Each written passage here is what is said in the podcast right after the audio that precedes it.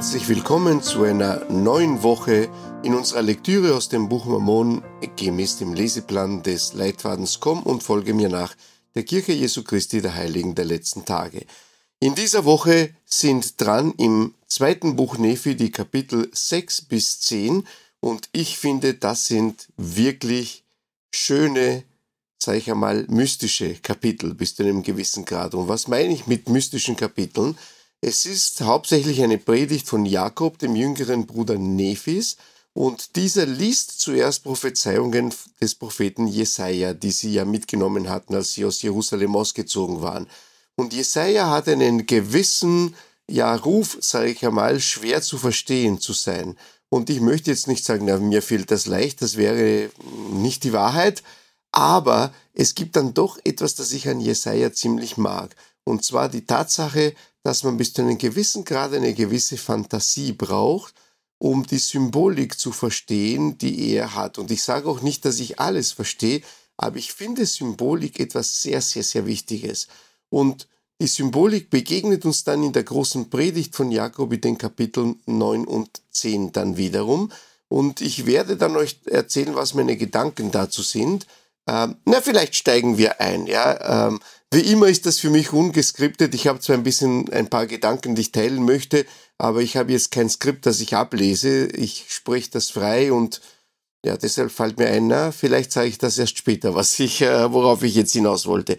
Ich äh, beginne mit Kapitel 7. In Kapitel 6 sind auch Dinge drinnen, aber äh, ja, ich kann ja nicht zu jedem Vers was sagen. Im Vers 1 sagt, äh, zitiert etwas, das äh, wir in der Bibel im Jesaja Kapitel 50 finden. Ja, denn so spricht der Herr, habe ich dich fortgeschickt oder habe ich dich für immer verstoßen? Denn so spricht der Herr, wo ist der Scheidungsbrief eurer Mutter? Zu wem habe ich dich fortgeschickt? Oder an welchen meiner Gläubiger habe ich euch verkauft?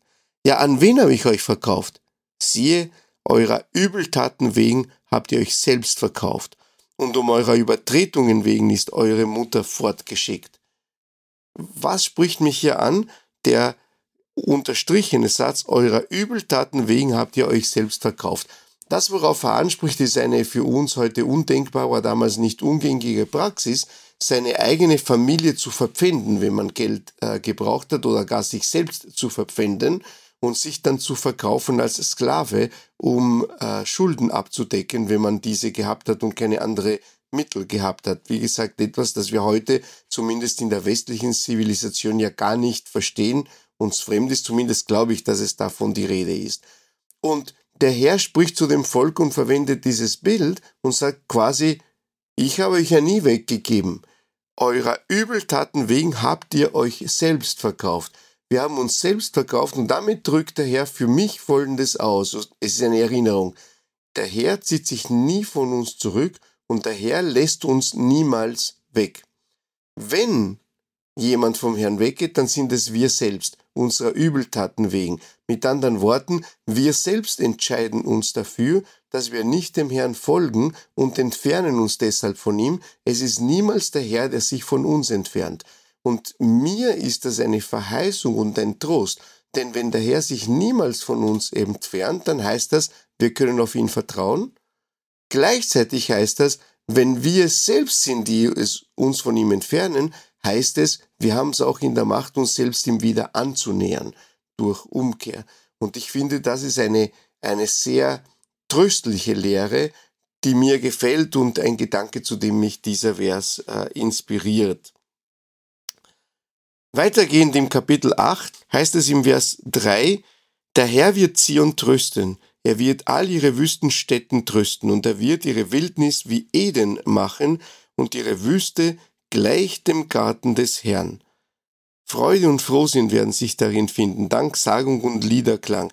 Und dieser Satz, ihre Wüste gleich dem Garten des Herrn, also dem Garten Eden, spricht davon, etwas, ja, die Wüste kann man sich ja vorstellen oder hat gar eine Wüste gesehen, da wächst natürlich nichts. Ähm, so ganz tot ist nicht. Es gibt schon natürlich Flora und Fauna dort, aber natürlich nicht so, wie man sich's vorstellt im Garten Eden. Und wenn aus der Wüste der Garten des Herrn äh, werden kann, das ist für mich eine Anspielung auf die Wiederherstellung des Evangeliums. Das ist das, was ich darunter verstehe. äh, dass, äh, ich glaube, in dem Kontext wird davon, ist davon die Rede, dass eben, dass sich äh, das Volk des Herrn von ihm entfernt, dass geistig gesehen eine Zeit der Wüste kommt, wo das Wort des Herrn nicht zu finden ist. An anderer Stelle haben wir gelesen, eine Zeit des Hungerns nach dem Wort des Herrn, weil es nicht zu finden sein wird.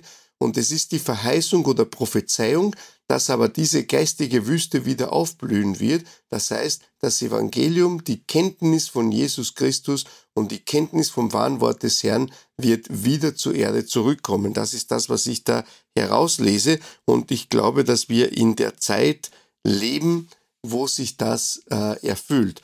Und dann gibt es einen Satz, den Jesaja mehrfach verwendet, und hier komme ich zu dem, was ich vorhin sagen wollte. Ich glaube, dass wir als Volk des Herrn, ich zähle mich jetzt einfach unverschämt dazu, wir müssen doch lernen, die Symbolik, die in den Schriften verwendet wird, zu verstehen. Es entgeht uns sonst etwas. Ich habe in, diesem, äh, in diesen letzten Wochen ein Interview mit jemandem äh, gehört in einem Podcast. Ich kann mich an den Namen nicht erinnern. Vielleicht blende ich es dann im Video ein beim Editieren des Videos. Aber jedenfalls der, der davon spricht, äh, dass das Buch Mormon ein Buch ist, das voller Tempelsymbolik ist.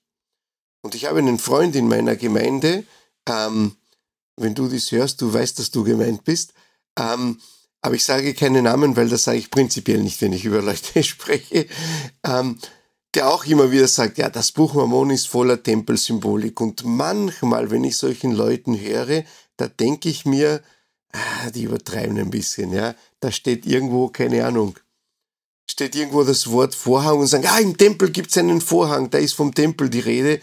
Vielleicht redet er von dem Vorhang vor seinen Fenstern da gerade, ja. Äh, also manchmal scheint es mir ein bisschen an den Haaren herbeigezogen zu sein. Aber in diesen nächsten zwei Kapiteln, da stimme ich zu, diese nächsten zwei Kapiteln sind voller Tempelsymbolik und Andeutungen. Und ich bin mir nicht sicher, ob das bedeutet, dass sie damals Tempelverordnungen ähm, hatten in exakt derselben Art und Weise, wie wir sie heute haben. Ich bin mir sogar ziemlich sicher, dass das nicht der Fall war. Aber irgendeine Form von Tempelverordnungen und Lehren hatten sie. Und was ich viel eher glaube, ist, wir werden doch im Tempel das Wort Gottes gelehrt, wir werden hier das Wort Gottes gelehrt, also ist es nicht überraschend, dass es Schnittmengen gibt und dass es Themen gibt, die sich wiederholen. Und ich glaube, dass eine Kenntnis der Symbolik der Heiligen Schrift uns hilft, die Symbolik der Tempelverordnungen zu verstehen. In der Heiligen Schrift ist ja oft von den Geheimnissen Gottes äh, die Rede. Was ist das englische Wort, das der Prophet Joseph Smith beim Diktieren des Buches Mormon verwendet, das auf Deutsch als Geheimnisse übersetzt wird? Und das Wort, das er verwendet, ist Mysteries. Und Mysteries kommt aus dem altgriechischen Wort Mysterium. Und das ist nicht, also mein Vers hat, habe hab ich gelesen, ja, ich kann kein Altgriechisch, aber all das, was ich gelesen habe, führt mich zu der Erkenntnis, dass ein Mysterium nicht ein Geheimnis ist, in dem Sinne, wie wir manchmal das deutsche Wort interpretieren würden.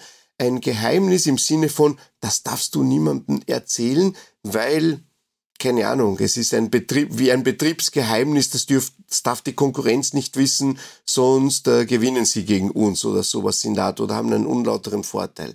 Sondern ein Mysterium ist eher etwas, das nur Eingeweihten zugänglich ist. Und es hat scheinbar im alten Griechenland Mysterienkulte gegeben, wo genau das der Fall war. Es gibt eine, eine Lehre äh, und eine Praxis, eine Glaubenspraxis, die öffentlich gelebt wird. Und dann gibt es darüber hinausgehend vertiefende Lehren, die aber nur Eingeweihten zugänglich sind.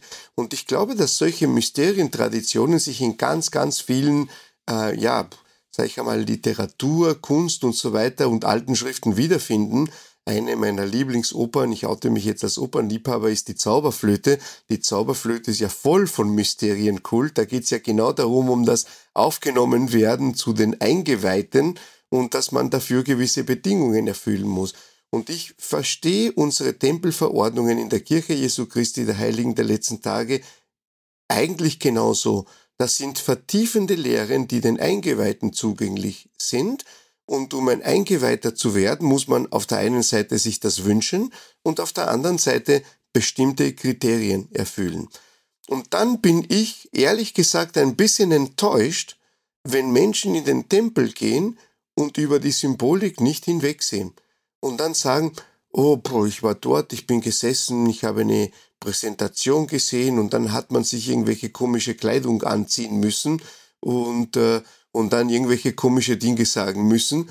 Und ich fand das alles seltsam. Und ich möchte mir an den Kopf greifen. Und also, ich sag's einmal so, äh, ich habe meine Begabung im Tempel erhalten am 22. September 1987. Ich war damals 18 Jahre alt, knapp bevor ich 19 wurde, als ich auf Mission gegangen bin. Und ich habe auch nicht alles verstanden. Aber ich erinnere mich an das Gefühl, hier ist, an dieses Gefühl, hier ist ein Mysterium, das es zu entziffern äh, gilt, das ich noch nicht ganz durchschaut habe, aber hier steckt was, worüber man sich Gedanken machen muss. Und ja, mich spricht das an. Es gibt Leute, die, die das vielleicht nicht anspricht, aber mich spricht das an. Ich habe das Jahr 1987 erwähnt und wenn du mit äh, auch schon länger wie ich mit Tempelverordnungen vertraut bist, dann weißt du, dass ich von 1987 bis hierher in der Art und Weise, wie wir Tempelverordnungen ähm, machen, äh, ja, sich das ein oder andere auch verändert hat an der äußeren Form. Und ich muss zugeben, ich trauere dem meisten nach. Ich finde, einige Veränderungen waren sehr positiv. Ich will ja nicht ins Detail äh, gehen, weil sie Dinge deutlicher machen. Aber bei ganz vielen habe ich das Gefühl, da ist aber die Symbolik verloren gegangen. Und ich glaube, dass wir ein bisschen in einer Zeit leben, in der wir Symbole einfach nicht mehr verstehen. Und deshalb muss es verändert werden, weil das sonst, wie soll ich sagen, an den Leuten vorbeigeht, die Botschaft. Aber gleichzeitig geht eine Poesie damit verloren. Es geht doch eine Art der Präsentation verloren, die für mich poetisch war und schön. Und manches tut mir ein bisschen weh, wenn ich in den Tempel gehe und dran denke, was an Symbolik gestrichen wurde. Ich möchte es aber jetzt nicht äh, zu kritisch, ja, denn natürlich geht es im Tempel vor allem darum, Bündnisse mit dem Herrn zu machen, die uns zeigen, wo ist dieser schmale und enge Weg, nicht? Äh, wir hatten im Buch Mammon den Traum Les, das Festhalten an der Stange, an der eisernen Stange. Die eiserne Stange ist das Wort Gottes. Und wir sagen damit, ja, das sind die heiligen Schriften, sind sie natürlich. Aber das Wort Gottes ist nicht nur die geschriebene heilige Schrift, sondern alle Gebote, die wir von Gott erhalten haben. Und wenn wir von Gott im oder mit Gott im Tempel Bündnisse machen, dann sind diese ja an Gebote geknüpft oder wir halten sie gleichzeitig mit Gesetzen Gottes, wo uns aufgetragen wird, diese zu halten und wo wir uns symbolisch dabei am Herrn festhalten. Ich hoffe, du hast die Andeutung verstanden. Und unser Festhalten am Herrn wird immer stärker und immer unauflösbar oder schwerer zu lösen, je weiter fortgeschritten sind die Gesetze, die wir geloben zu halten. Und das ist für mich Teil der Tempelsymbolik, von dem ich jetzt gesprochen habe. Und wenn du die Tempelverordnungen, wie wir sie heute praktizieren, kennst, ähm, dann weißt du hoffentlich, wovon ich rede. Und wenn nicht, dann möchte ich dich einladen. Ähm, niemand ist ausgeschlossen. Die Einladung des Herrn gilt an alle. Mach dich bereit, zu einem der Eingeweihten zu werden und die Sprache, die ich vorhin hatte, äh, aufzugreifen. Ja, jetzt, jetzt, das war jetzt doch eine ziemliche Tangente, aber warum sage ich das? Weil im zweiten Nephi Kapitel 8, Vers 9, erwache, erwache, lege Stärke an, o Arm des Herrn. Lege Stärke an, etwas anlegen. Was meint er damit? Nun, dieses Anlegen oder lege Stärke an, greift er wieder auf im Vers 24. Erwache, erwache, lege deine Stärke an, o Zion, lege deinen schönen Gewänder an, o Jerusalem, du heilige Stadt. Denn von nun an wird in dich kein Unbeschnittener mehr hineingehen und kein Unreiner. Dieses kein Unbeschnittener, kein Unreiner, sagt er, nicht jeder hat dort Zutritt. Ist eine der Symboliken des Tempels. Lege deine Stärke an, lege deine schönen Gewänder an. Für mich sind das zwei verschiedene Arten, dasselbe auszudrücken.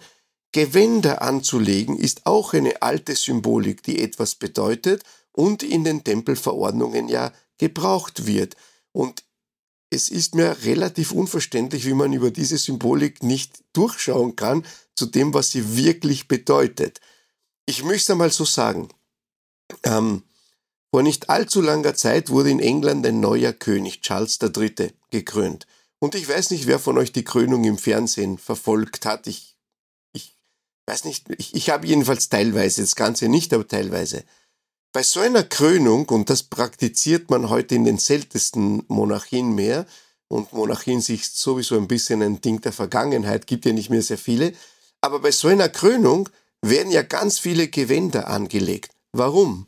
Na, diese Gewänder anzulegen symbolisieren ja etwas. Sie symbolisieren Vollmacht, Macht. Sie symbolisieren, dass er zu jemand Neuen wird. Er ist jetzt nicht einfach ein Mensch, er ist ein auserwählter König von Gottes Gnaden. Ich meine, das ist die Theorie der Monarchie. Ja, ich sage nicht damit, dass Charles von Gott erwählt wurde, das ist äh, nicht meine Aussage, sondern meine Aussage ist, dass die Symbolik, jemand mit besonderem Gewand anzuziehen, ist eine jahrhundertealte Symbolik, die genau das darstellt. Du bist jetzt nicht mehr, in meinem Fall, der einfache Mensch Heber, du bist ein von Gott auserwählter Mensch, dem Gott eine bestimmte Vollmacht und Autorität überträgt, in seinem Namen zu handeln und den er quasi zu seinem König krönt. Und ähm, ich glaube, dass wenn wir bei den Tempelverordnungen die Tempelgewänder anlegen, dass genau diese Symbolik sich dahinter verbirgt. Und mir ist es ein Rätsel, wie man es nicht verstehen kann, weil sogar explizit gesagt wird. Ähm, also, äh, ich lade dich ein, wenn du das nächste Mal in den Tempel gehst oder erstmals in den Tempel gehst, denk darüber nach und pass auf, was diese Gewänder bedeuten. Und jetzt wird nicht jedes einzelne Stück erklärt, aber für jedes gibt es eine Erklärung in der Heiligen Schrift. Meiner Meinung nach, wenn man nur sucht und ja, und wer suchet, der findet eben. Erwache, erwache, lege deine Stärke an, O Zion, lege deine schönen Gewänder an. Im Kapitel 9 ähm, kommt dann Jakob in seinen eigenen äh, Worten. Und ähm, ja, und er predigt über die Auferstehung und er greift dann wiederum auf und er sagt, bei der Auferstehung werden wir eine vollkommene Erkenntnis all unserer Schuld und unserer Unreinheit und unserer Nacktheit haben. Unserer Nacktheit. Werden wir etwa nackt sein, wenn wir auferstehen?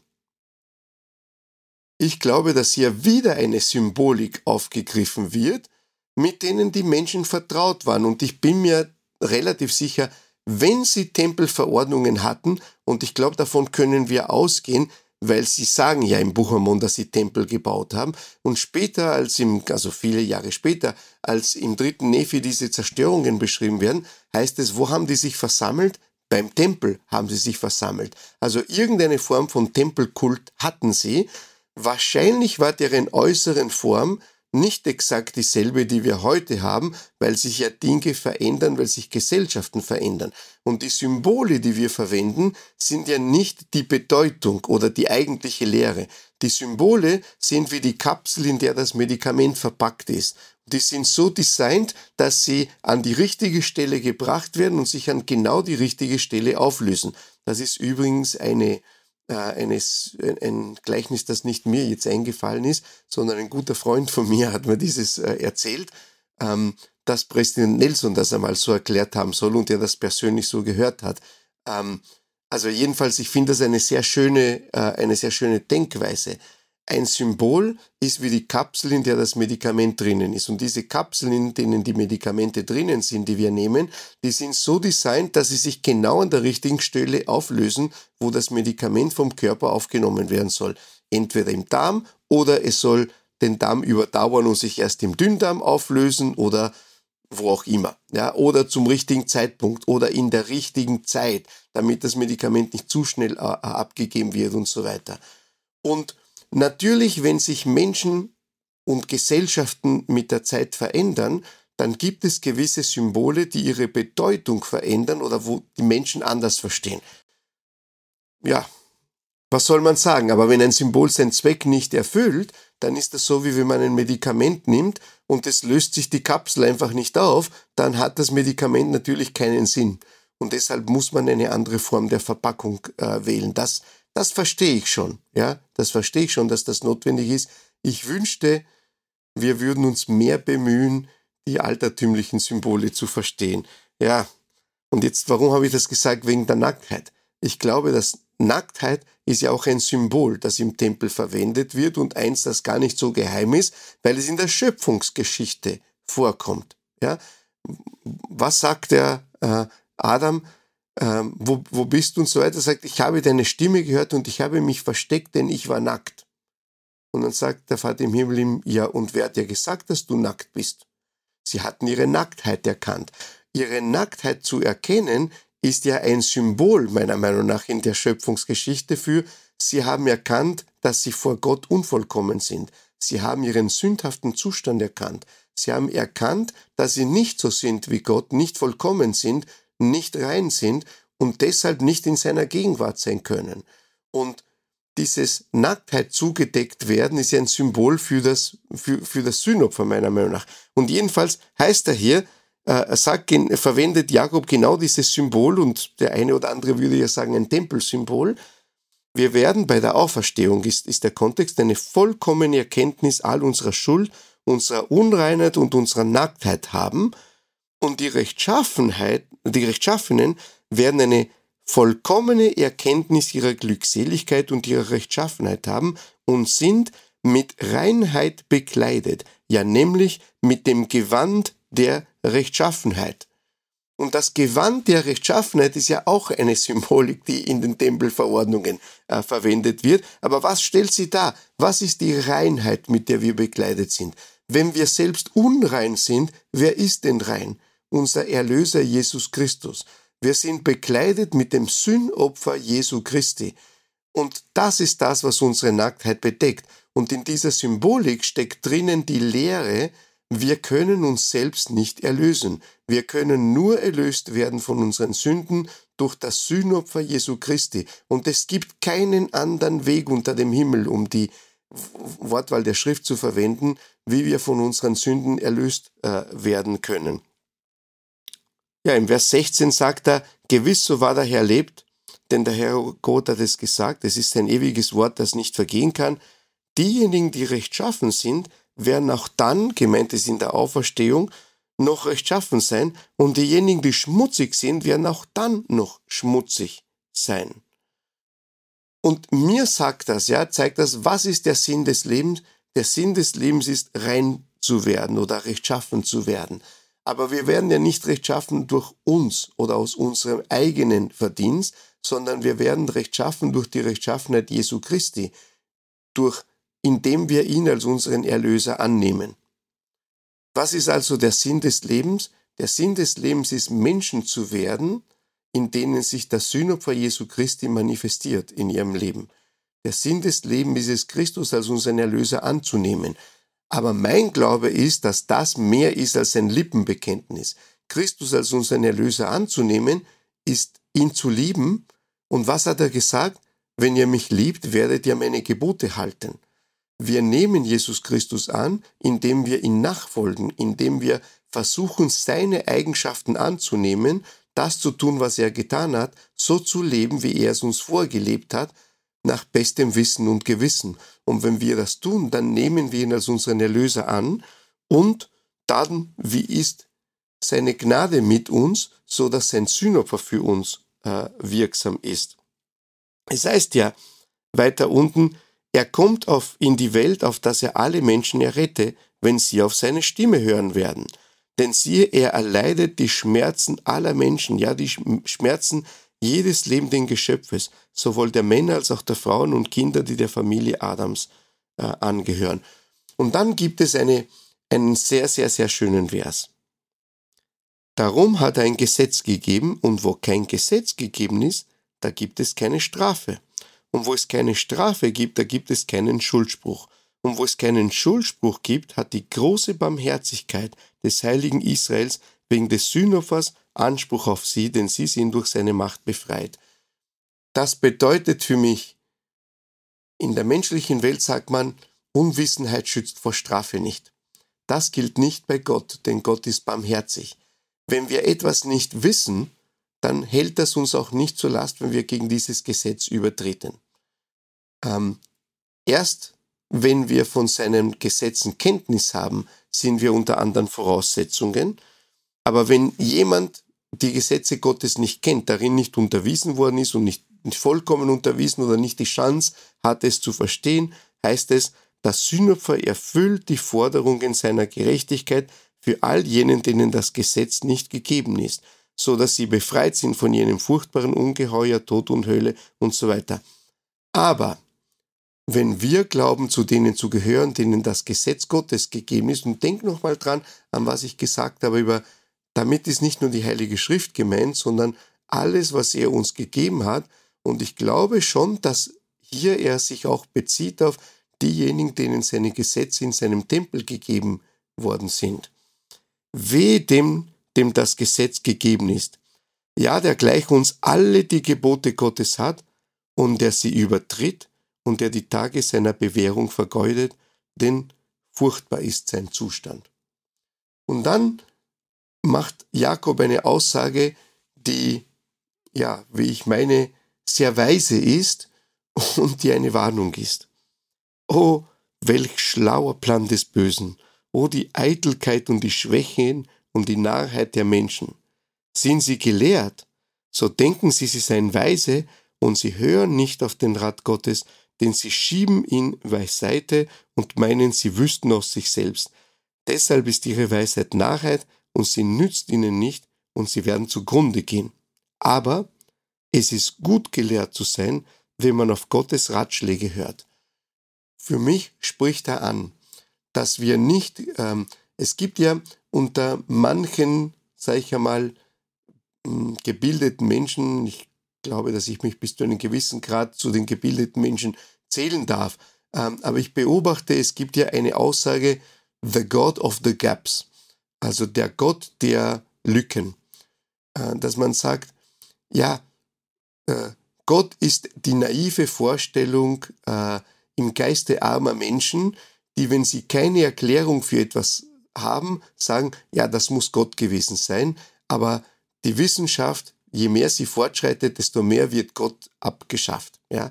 Und sie erklären das mit, früher haben die Menschen geglaubt, ja, der Blitz und der Donner werden durch Gott verursacht und heute wissen wir, dass sie durch elektromagnetische oder elektrostatische äh, Prozesse ähm, erzeugt werden. Und früher hat man die Bewegung der Planeten den Göttern zugeschoben und heute wissen wir, dass es in Wirklichkeit mit Gravitation und so weiter zu tun hat.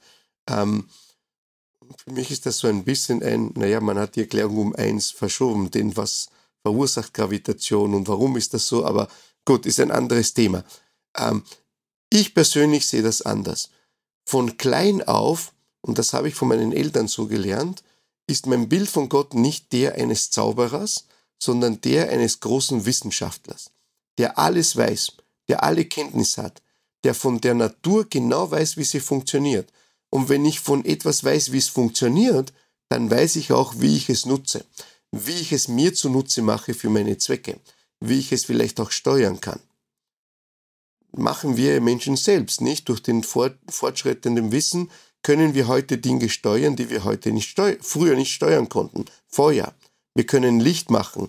Wir können Wärme erzeugen. Äh, Dinge, die vielleicht früher nicht so äh, auf diese Art und Weise möglich waren und vieles andere. Wir können uns transportieren mit Geschwindigkeiten an anderen Orten, die früher undenkbar äh, waren.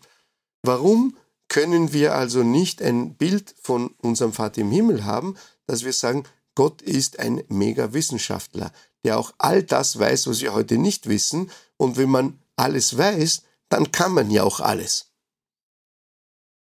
Man kann auch alles, was könnbar ist oder was machbar ist, nicht? Also ich rede nicht von solchen abstrusen äh, Vorstellungen wie, ja, wenn man alles kann, kann man auch einen Stein schaffen, der so schwer ist, dass man ihn nicht mehr heben kann. Komm schon, ja. Also, äh, ja. Was mir aber am wiederhergestellten Evangelium gefällt, ist, ich habe von klein auf gelernt, ich habe in der Kirche nie was anderes gelernt und von meinen Eltern habe ich es eingebläut bekommen. Wissen ist etwas Göttliches. Intelligenz ist die Herrlichkeit Gottes. Wissen ist etwas Göttliches. Ich habe tatsächlich einmal mich mit jemandem aus einer anderen Religionsgemeinschaft unterhalten, die mir gesagt hat, ähm, ja, es, sie findet es, es ist nicht so gut, wenn man äh, auf der Uni ist oder sich zu viel mit Wissenschaft beschäftigt, weil zu viele Leute verlieren dann ihren Glauben an Gott. Ich finde es eine furchtbare Aussage. Ich, äh, ich bin immer mehr erstaunt und ich finde, ich nähere mich Gott durch zusätzliches Wissen. Und ähm, meinem Glauben ist das völlig fremd, dass Wissen etwas Schlechtes sein soll. Gott weiß alles. Und wenn ich aufgefordert bin, so zu werden wie Gott und all das zu erben, was er hat, dann gehört doch alles Wissen dazu. Ähm, also meinem Glauben ist das völlig fremd, so ein Gedanke. Und ich finde das im Buch Mormon bestätigt, wenn er sagt, es ist gut gelehrt zu sein, wenn man auf Gottes Ratschläge hört. Aber weh den Reichen, die reich sind an weltlichen Dingen, denn weil sie reich sind, verachten sie die Armen und verfolgen sie die Sanftmütigen, und ihr Herz hängt an ihren Schätzen. Darum ist ihr Schatz ihr Gott, und siehe, ihr Schatz wird mit ihnen auch zugrunde gehen. Und wisst ihr, wenn ich lese, weh den Reichen, die reich sind an weltlichen Dingen, dann ist in meinem Kopf das Gesicht von Bill Gates und Warren Buffett und ein paar anderen ganz berühmten reichen Leuten. Aber ich denke auch daran, dass ich irgendwann einmal ähm, es hat so eine, eine Art äh, Weltreichtumskalkulator auf irgendeiner Webseite gegeben und ich habe ein, man musste dann eingeben, ja, wie viel hast du an Monatseinkommen? Und ich habe festgestellt, dass ich ähm, mit meinem Monatseinkommen, ich weiß nicht, waren es die Top 3% oder die Top 5%, aber jedenfalls wirklich zu den Reichsten der Welt gehöre. Und dafür bin ich sehr dankbar. Ich lebe in Österreich, einem reichen Land, und wir, natürlich, es ist nicht so, ich bin kein Multimillionär, es ist nicht so, dass ich nicht arbeiten muss für meinen Lebensunterhalt. Aber wenn man das vergleicht mit der Lebensqualität, die Menschen in ganz, ganz vielen Teilen der Welt haben, dann glaube ich, dass wenn die Schriften von den Reichen der Welt reden, dann reden sie von mir und wahrscheinlich auch von dir, der du dieses Video äh, hörst. Und ich glaube, dass wir hier aufgefordert sind an unsere Verantwortung. Wie gehen wir um mit diesem Reichtum? Sagen wir uns, ja, wir freuen uns darüber und schauen, dass ja, Geiz ist geil, wir kaufen alles möglichst billig ein und uns egal, ob das jetzt durch Ausbeutung von Menschen so billig gehalten wird, oder versuchen wir mit dem Geld, das wir haben, abzustimmen. Also mit Geld im Sinne von, wir kaufen bewusst ein, wir setzen Dinge bewusst ein, äh, wir bemühen uns, Dinge zu fördern, die dazu ähm, ja die dazu führen werden, dass eben die Armen nicht ausgebeutet werden. Und vielleicht spenden wir für die eine oder andere gute Sache. Ich glaube, dass, äh, dass das irgendwo hm, ja, zu unserer Verantwortung gehört als die Reichen der Welt. So, jetzt komme ich zu der Megatempelsymbolik. Nun denn, meine geliebten Brüder, kommt zum Herrn dem Heiligen. Denkt daran, dass seine Pfade rechtschaffen sind. Siehe, der Weg für den Menschen ist schmal, aber er liegt geradlinig vor ihm, und der Hüter des Tores ist der Heilige Israels, und er setzt dort keinen Diener ein. Und es gibt keinen anderen Weg als den durch das Tor. Denn er kann nicht getäuscht werden, denn Gott der Herr ist sein Name. Und wer anklopft, dem wird er öffnen. Und ich lade dich ein, denk, daran, wo in der Tempelverordnung wird diese Symbolik ver äh, verwendet? Wer anklopft, dem wird eröffnet. Und dann muss man durch ein schmales Tor hinein und der Hüter dort ist der Heilige Israels, niemand anderer. Und er kann auch nicht getäuscht werden. Er wird prüfen, ob wir würdig sind, dort hineinzugehen. Ähm, also ich, das ist natürlich eine Andeutung, ja, und da glaube ich, dass sie vermutlich eine ähnliche Verordnung hatten oder vielleicht hatten sie, ja, oder vielleicht, wie gesagt, ist das einfach das gleiche Sinnbild und deshalb findet es sich wieder. Was hat es aber mit mir zu tun? Ja, ich finde es, wie gesagt, ich finde es schön, wenn durch Symbolik gelehrt wird, weil es eine andere poetische Natur und Tiefe hat. Und mir sagt das, ja, ähm, ich, vielleicht eine Geschichte aus meiner Kindheit. Ähm, mein jüngerer Bruder und ein Cousin von mir, die gleich alt sind, vier Jahre jünger als ich. Ich erinnere mich, also meine ähm, Onkel und Tante waren zu Besuch mit meinem Cousin und äh, mein jüngerer Bruder sind, sie haben also, sie sind auf den Couchtisch oder äh, haben sie sich hingestellt als kleine Kinder und haben Schimpfwörter gesagt, wie Kinder so sind. Sie wussten, dass die Worte verboten sind. Dann haben sie mega gelacht, dass sie dieses verbotene Wort gesagt haben. Und dann haben sie sie gesprungen und haben sich unterm Tisch versteckt, unterm Couchtisch. Und dann blieben sie eine Weile unterm Couchtisch und dann standen sie wieder auf, haben sich auf den Tisch gestellt, haben die Schimpfwörter gesagt und haben sich wieder unterm Tisch versteckt. Ja? Und man hat sie spielen lassen. Sie waren, ich weiß nicht, wie alt sie waren, waren sie sechs, vielleicht fünf, vier, ja, ganz klein. Aber ich erinnere mich, dass meine Tante sie dann gefragt hat, was macht ihr da? Wieso sagt ihr Schimpfwörter und versteckt euch dann unterm Tisch? Und sie haben gelacht und gesagt, weil wenn wir uns unterm Tisch verstecken, kann uns Gott nicht sehen, weil wir was Schlimmes gemacht haben. Und das war natürlich eine lustige kindische Vorstellung. Aber ich sage das deshalb, weil die Lehre, die hier die schöne Lehre ist, wir können uns vor Menschen verstellen. Wir können äh, ja, bis, Heuchler ist vielleicht ein sehr starkes Wort, ja, aber wir können uns vor Menschen verstellen und ihnen was vormachen.